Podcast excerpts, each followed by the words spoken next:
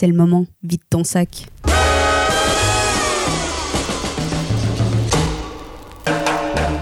Qui n'a pas de personne inspirante dans son entourage?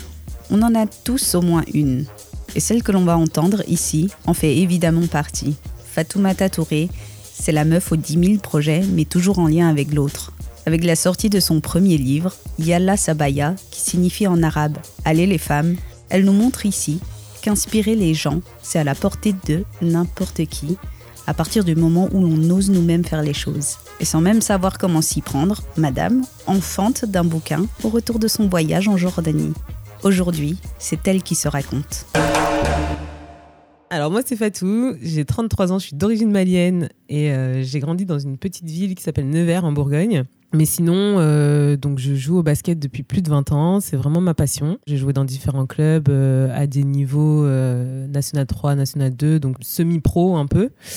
Moi, j'ai grandi euh, avec mes deux parents euh, jusqu'à l'âge de 10 ans à peu près. Ensuite, ils se sont séparés. J'ai grandi avec ma mère, avec mes deux grands frères et mes deux petites sœurs. Ma mère nous parlait en bambara, donc euh, la langue du Mali. donc on comprenait tout. Entre nous, on parlait en français, mais il y a des fois où quand voilà, on chamaillait ou des choses comme ça, on se disait des gros mots en bambara, forcément. Ensuite les parents africains, ils sont pas très démonstratifs en termes d'amour. Hein. Il n'y avait pas de je t'aime ou des choses comme ça.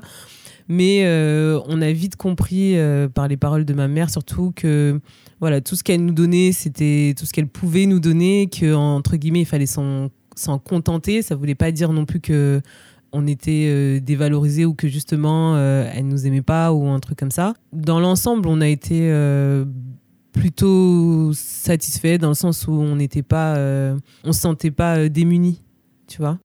Euh, après, ma mère, elle donne des cours de danse africaine aussi à Nevers depuis plus de dix ans, donc voilà, il y avait ce côté, ce lien un peu entre nous où on était en permanence en train de danser. En fait, on adore, on adore danser. Comment ça se passait à l'école? À l'école, alors pour moi, à l'école, moi j'étais trop bavarde et ça c'était mon, enfin j'arrivais pas en fait à ne pas parler déjà. Enfin, ma mère, elle me disait toujours, euh, vous parlez pas à l'école, surtout toi, euh, tu écoutes euh, la maîtresse, tu écoutes le prof, et je veux pas de mauvaises appréciations. Sauf que ça m'est arrivé une fois, et que et quand j'ai vu qu'elle avait mis ça, je me suis dit mais comment je vais faire pour le faire signer à, ma comment mère je vais et le cacher Grave. Du coup, une fois, deux fois, trois fois, tu vois, elle me dit Fatou, t'as toujours pas fait signer, comment ça se fait euh, euh, Qu'est-ce qu'elle m'a dit? Bon bah je vais voir, je vais le donner à ton frère, peut-être que lui euh, il va le donner directement. Et moi je me suis dit non, c'est bon entre frères, tu vois, on est ensemble et tout. Et mon frère il l'avait donné à ma mère, je m'en rappelle. Et quand je suis sortie de l'école, j'ai vu ma mère, mais genre au loin, tu vois, elle était énervée. J'ai vu, j'ai senti, tu vois, tout de suite le truc.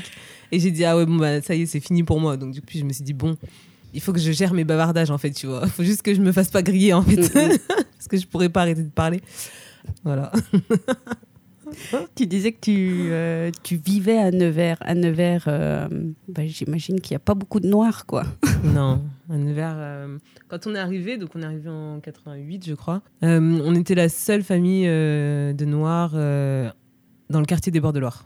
La seule La seule famille, ouais. Donc moi, tous mes potes, c'était des blancs et des arabes. Mhm. Voilà.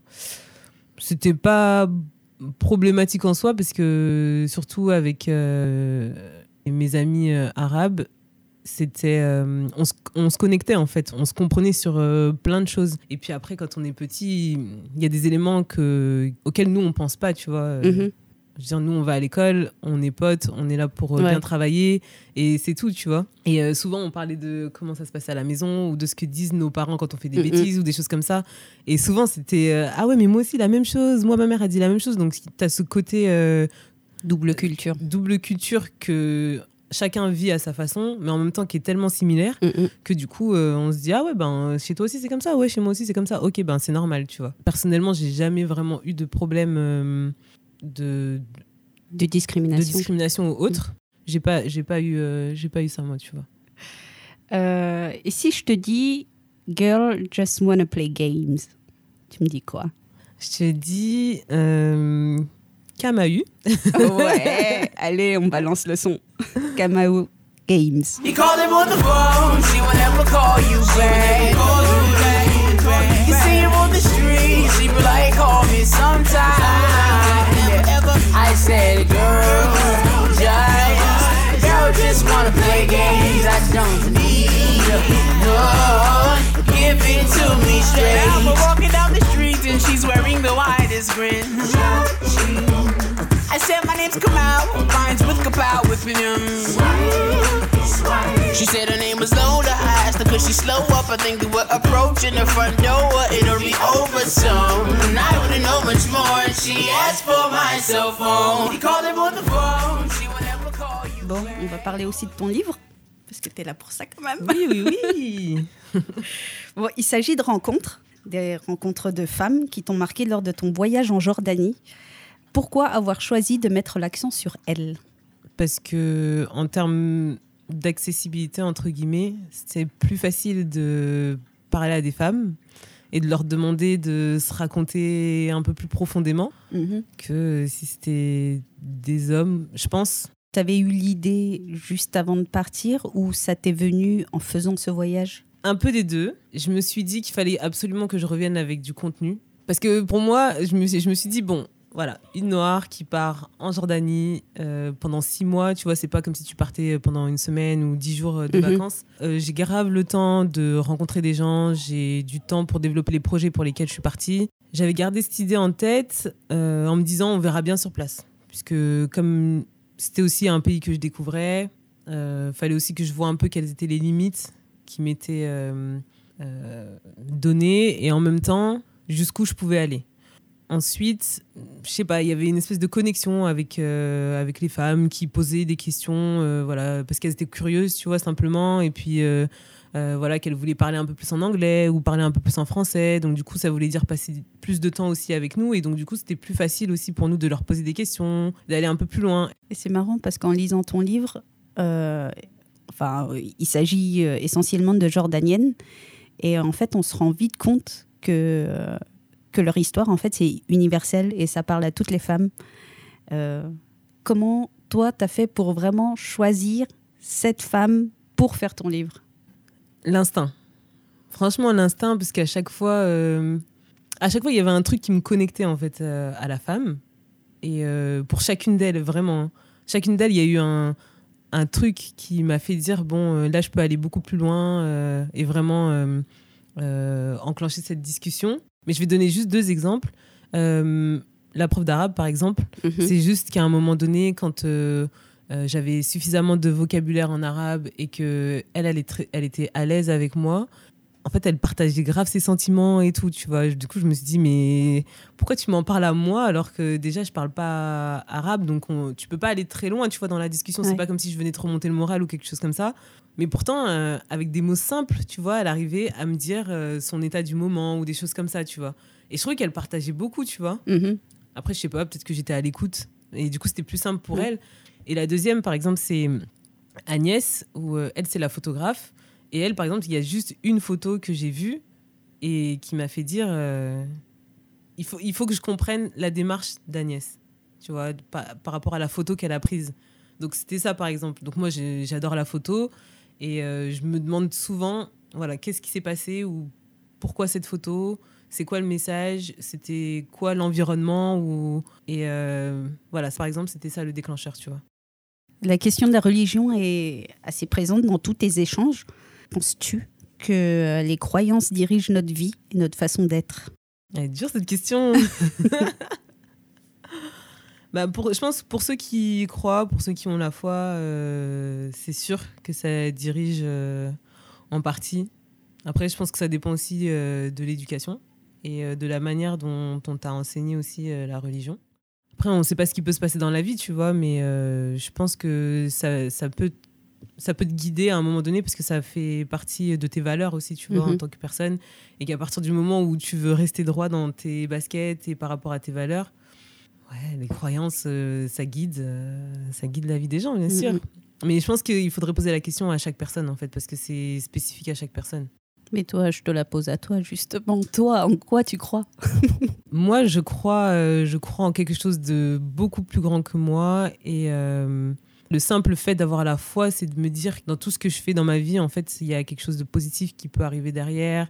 C'est garder ce côté un peu optimiste, tu vois, et d'être euh, aussi euh, plein de gratitude pour euh, ce que j'ai aujourd'hui, tu vois, par rapport à d'autres qui sont dans des situations bien pires que moi. Je, je sais pas, après, tu vois, moi, par exemple, ma croyance, elle a vraiment évolué au fil des années, tu vois, soit par rapport aux événements que j'ai vécus, soit par rapport à la manière dont j'ai. Dans la manière dont je me suis instruite. Voilà, le rapport à Dieu, il est quand même euh, très, très présent depuis que je suis au collège, vraiment, depuis que je suis en sixième. C'est vraiment euh, l'année où. Enfin, je sais pas, il y a eu un- une espèce de connexion, en tout cas. Euh, et ce rapport, ouais, il est très important parce que j'ai senti aussi qu'il y a des moments où, tu vois, quand j'avais des besoins, que, je, que je demandais, bah, que j'avais des réponses. Donc après, à un moment donné, tu es obligé de continuer, tu vois, de croire, de, Mm, de, mm. de faire grandir cette foi, en fait, pour euh, t'amener là où tu as envie d'aller, tu vois, Pour avancer. pour avancer, ouais. Mm. Tu fais aussi la rencontre d'étudiantes, chanteuses et musiciennes. Euh, c'est un lien direct avec ce que tu fais à Lille avec euh, Woman of Soul. Est-ce que tu peux nous en parler plus de cet événement et pourquoi la musique t'intéresse autant? Je sais pas, je pense qu'il y a une bonne, j'ai une bonne connexion en fait avec la musique. Alors je sais pas chanter, la question. je sais pas chanter, mais euh, euh, je sais pas, j'adore. En fait, je ressens vraiment la musique, tu vois, la musique elle passe dans mon corps. Ouais. Et du coup, ça amène à l'expression et donc du coup à danser, tu vois. Il y a vraiment ce, ce, ce rapport-là. Et euh, je pense qu'à un moment donné, j'étais euh, beaucoup trop tournée vers le sport, tu vois. Mhm. J'ai- Et à un moment donné, je me suis dit, bon, n'y a pas que le sport en fait que j'aime bien. euh, je peux aussi aller voir euh, d'autres choses. Donc du coup, je suis revenue à ce que j'aime autant que le sport, et donc la musique. Et je me suis dit, bon, ben, comment est-ce que je peux valoriser la musique de la même manière que je le fais pour le sport? D'accord. Du coup, je me suis dit, bon, ben voilà, on va, on va organiser un concert. Et- Enfin, une scène ouverte plutôt. Donc avec des amis. Donc du coup, on a décidé de créer une association qui s'appelle Women of the World. Et l'idée, c'était de promouvoir euh, les talents féminins. Donc des talents féminins, mais dans tous les domaines. D'abord dans les domaines qu'on connaît, donc au basket. Mhm. Euh, ensuite dans la musique parce que euh, on a une fille euh, voilà qui pareil elle est un peu DJ donc voilà il y a ce lien aussi dans la mode parce que voilà c'est quelque chose c'est un sujet qui nous intéresse et quand on a décidé de faire une scène ouverte on est parti vraiment de ce qu'on avait un peu sous la main tu vois et euh, l'idée c'était de valoriser donc des artistes lilloises et de les faire connaître aussi euh, à notre monde euh, du sport qui se connectait pas avec euh, ce monde-là, tu vois, un peu culturel. Et donc l'idée, c'était d'amener euh, cette rencontre entre le sport et, et la culture à travers euh, le Women of Soul. Et depuis, tu renouvelles ça tous les ans. Donc tous les ans, à l'occasion de la Journée internationale des droits des femmes, pour valoriser euh, voilà, certains talents féminins du territoire. Bah, on va d'ailleurs enchaîner avec un peu de musique. On écoute Wallen avec Mes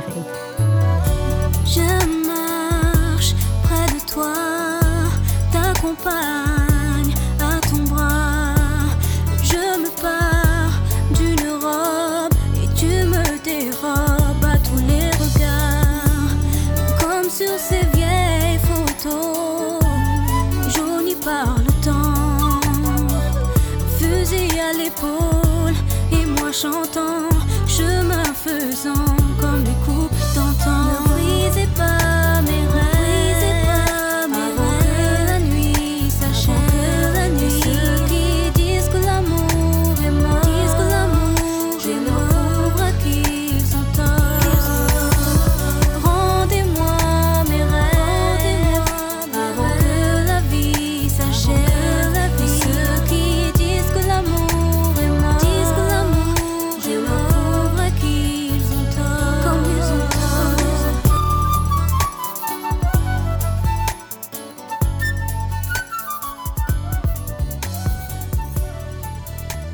qu'on a déjà essayé de casser tes rêves En fait, je sais pas. Ça, c'était une question qu'on avait eue aussi avec euh, des amis. Genre, c'est quoi votre plus grand rêve euh, et Mhm. tout ça. Et ça, c'est une question que moi, j'ai jamais réussi à, à répondre.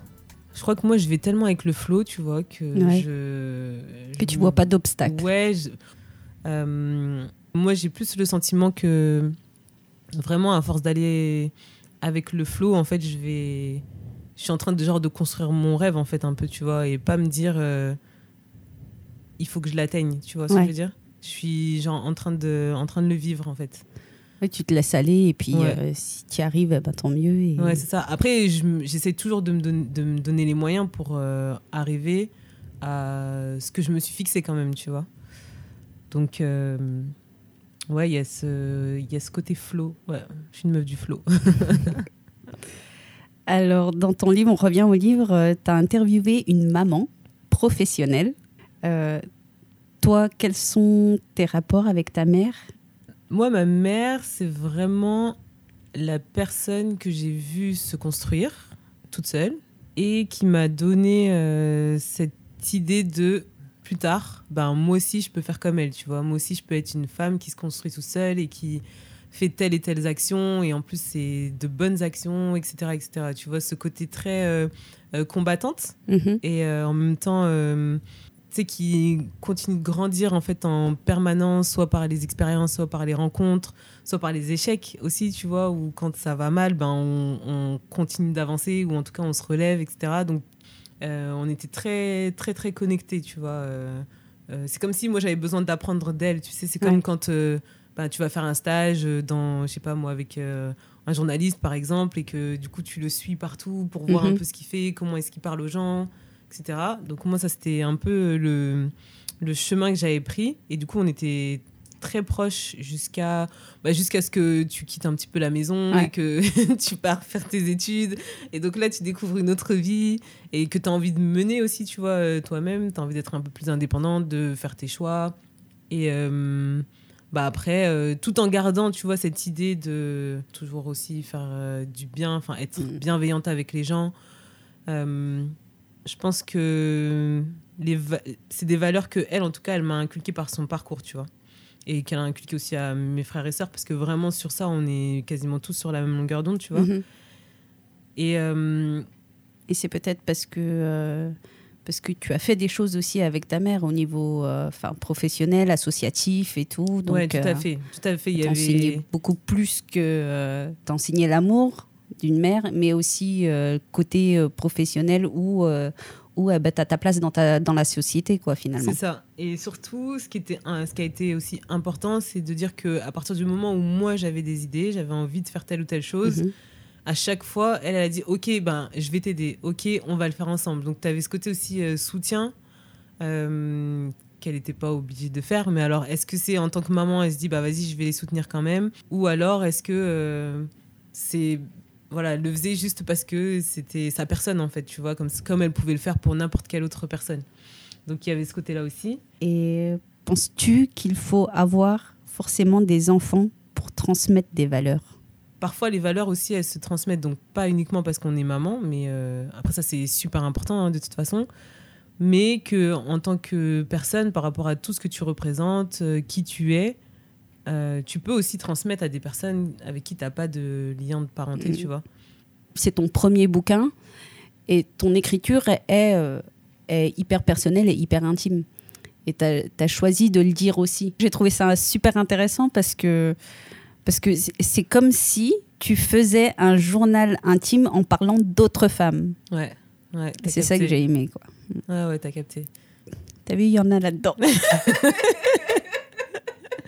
Non, t'as capté, ouais, parce que l'idée c'était de que les, que les gens comprennent ma démarche, tu vois, parce que sinon tu peux dire, ben, je vais raconter telle histoire euh, de telle femme et tout ça, mais s'il n'y a pas euh, ce lien, tu vois, et s'il n'y a pas une espèce de connexion déjà entre, entre euh, alors moi et la femme que j'interroge, et en plus euh, la, la personne qui va lire le livre, tu vois, je voulais vraiment qu'à chaque fois euh, on arrive à se connecter, en fait, que ce soit par rapport à moi Mhm. ou la personne euh, qui est interrogée. Et euh, c'est comme si euh, je ramenais vraiment les lecteurs euh, autour de la table, tu vois, et que là on pouvait tous dire et tout, tac.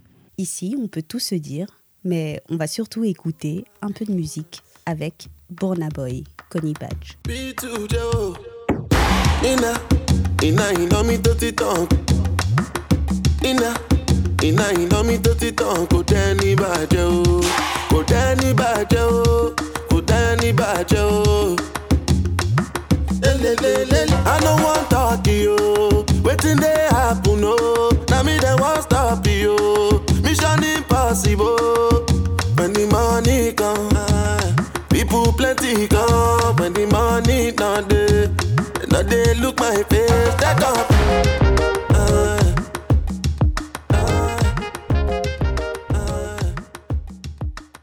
Et tu m'as dit il n'y a pas si longtemps que euh, tu ne te voyais pas comme féministe. Et après tout ce que tu as fait auprès des femmes, ton livre qui parle d'émancipation des Jordaniennes, maintenant tu peux, tu peux assumer que tu es féministe. Aujourd'hui, quelle féministe es-tu? Non mais c'est marrant parce que après euh, cette discussion qu'on avait eue là justement Euh, ouais. sur ce sujet, en fait j'ai repensé au truc et tout ça et je me suis dit non mais en fait euh, oui à partir du moment où tu prends position euh, pour des femmes tu peux te définir comme féministe c'est juste que à un certain degré tu vois. Donc moi en fait au début j'avais eu peur parce que je voulais pas être féministe engagée militante tu vois je voulais pas Ouais. aller jusque là alors qu'en fait euh, En on fait- n'était même pas parti jusque là tu vois. Non, mais en fait, tu fais plein d'actions. Oui je fais plein par d'actions rapport aux femmes.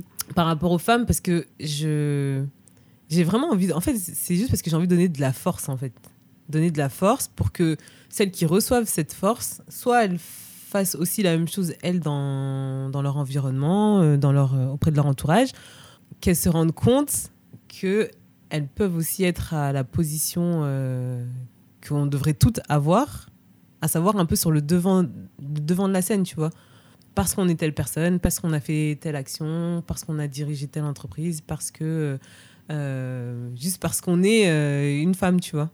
Et en fait, euh, quand j'organise des événements ou que je mets l'accent fort sur les femmes, c'est vraiment pour dire que tous les parcours, ils peuvent être inspirants et du coup euh, permettre à d'autres de se donner peut-être la force qui leur manque pour pouvoir se mettre euh, en avant ou Mhm. en tout cas pour pouvoir essayer d'inspirer aussi d'autres personnes, tu vois. Donc euh, aujourd'hui, euh, j'accepte de dire que je suis féministe. Mais féministe dans le sens où ouais, je donne de la force en fait.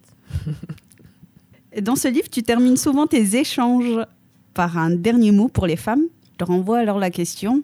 Si tu as un message court à faire passer aux femmes, qu'est-ce que ça serait? Sois consciente de ta valeur.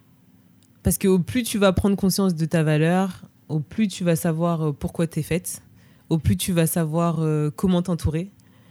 Et euh, au plus tu vas pouvoir inspirer. Voilà. Bon, bah Fatou, maintenant tu vas littéralement vider ton sac. Ah, c'était. Non, non, non, non. Fait, Non, non, littéralement, ça veut dire tu vas prendre ton sac, tu vas nous montrer c'est quoi ton sac, à quoi il ressemble et qu'est-ce que tu mets dedans. Ah, vraiment? Ah oui Ah ouais, t'es chaude, toi. Explique-nous, c'est quoi ce sac? Bah, là, pour l'instant, c'est le sac, euh, petit sac à dos que je prends un peu tous les jours. Franchement, parce que c'est pratique. C'est pratique, mais en même temps, tu peux tellement mettre euh, des trucs dedans. Généralement, il y a mon ordi aussi, mais bon, là, je l'ai pas pris. Alors, qu'est-ce qu'on a? Donc, sac à dos de sport. Ouais, mi-sport, mi-streetwear, tu vois, genre urban. All right. Alors, il y a un livre que je lis euh, actuellement qui s'appelle No Home de Ya Jiasi. Je suis en train de le terminer, donc euh, dans le métro. Ça s'annonce comment? Franchement, il est intéressant. Il est, il est grave bien écrit aussi. Et euh, du coup, maintenant, quand je lis les livres, je fais le parallèle avec euh, mon, mon livre Mhm. sur euh, bah, comment les gens aussi sont arrivés à écrire euh, des livres. Surtout que ça, c'est pareil, ça raconte des histoires. Mhm. Mais bon, on Euh, a tous notre façon d'écrire. hein. Ouais, carrément, mais du coup, tu, tu Mais prends, ça euh, inspire. ouais. Ça inspire, ouais. Mhm. Euh, j'ai mon cahier de ma formation que je fais actuellement, mon cahier de notes. J'ai un livre euh, que j'avais amené justement pour les membres de ma formation qui s'appelle The Book of Questions. Ça pose des questions euh, d'ordre vraiment général. Mhm. C'est un livre en anglais. Ouais, il est en anglais par contre. Et tu parles combien de langues, toi? Euh, moi, je parle donc français, bambara, je parle anglais, euh, un tout petit peu d'arabe du Mhm. coup, même si euh, je le pratique beaucoup moins. Après, en anglais, français, c'est déjà très bien. Voilà. Ensuite, ça, c'est le petit cadeau pour Sénéi. du coup, je l'avais pris quand même au cas où, tu vois. Mais bon, Donc, Ney qui est mon fils. hein. je vais revenir avec. Des stylos, des parfums, petit rouge à lèvres, même si on a les masques. le gel. Euh, mon petit livre euh, que je lis de temps en temps pour euh, rester connecté à Dieu, tu vois, c'est un livre où il y a des petits, des petits hadiths, on dit en arabe. Et des hadiths, Euh, c'est C'est comme des pour faire des invocations en fait. Euh, en fonction des situations dans lesquelles tu es, si tu te sens bien ou pas bien. C'est genre des mantras, quoi. C'est ça. Et voilà, de la crème pour les mains, des stylos, puis bon, les basiques, hein. bah, explique. Basique, voilà. Qu'est-ce que j'ai Mes boucles d'oreilles et une batterie externe. Ok. Merci Fatou. Merci à toi, Mani. Ce podcast est réalisé par moi-même, Maniyem, avec la collaboration de mon acolyte, pas alcoolique, Malik Ben Fadel. Alors si vous avez aimé, n'hésitez pas à nous le faire savoir en vous abonnant ou en nous retrouvant sur les réseaux sociaux. À bientôt.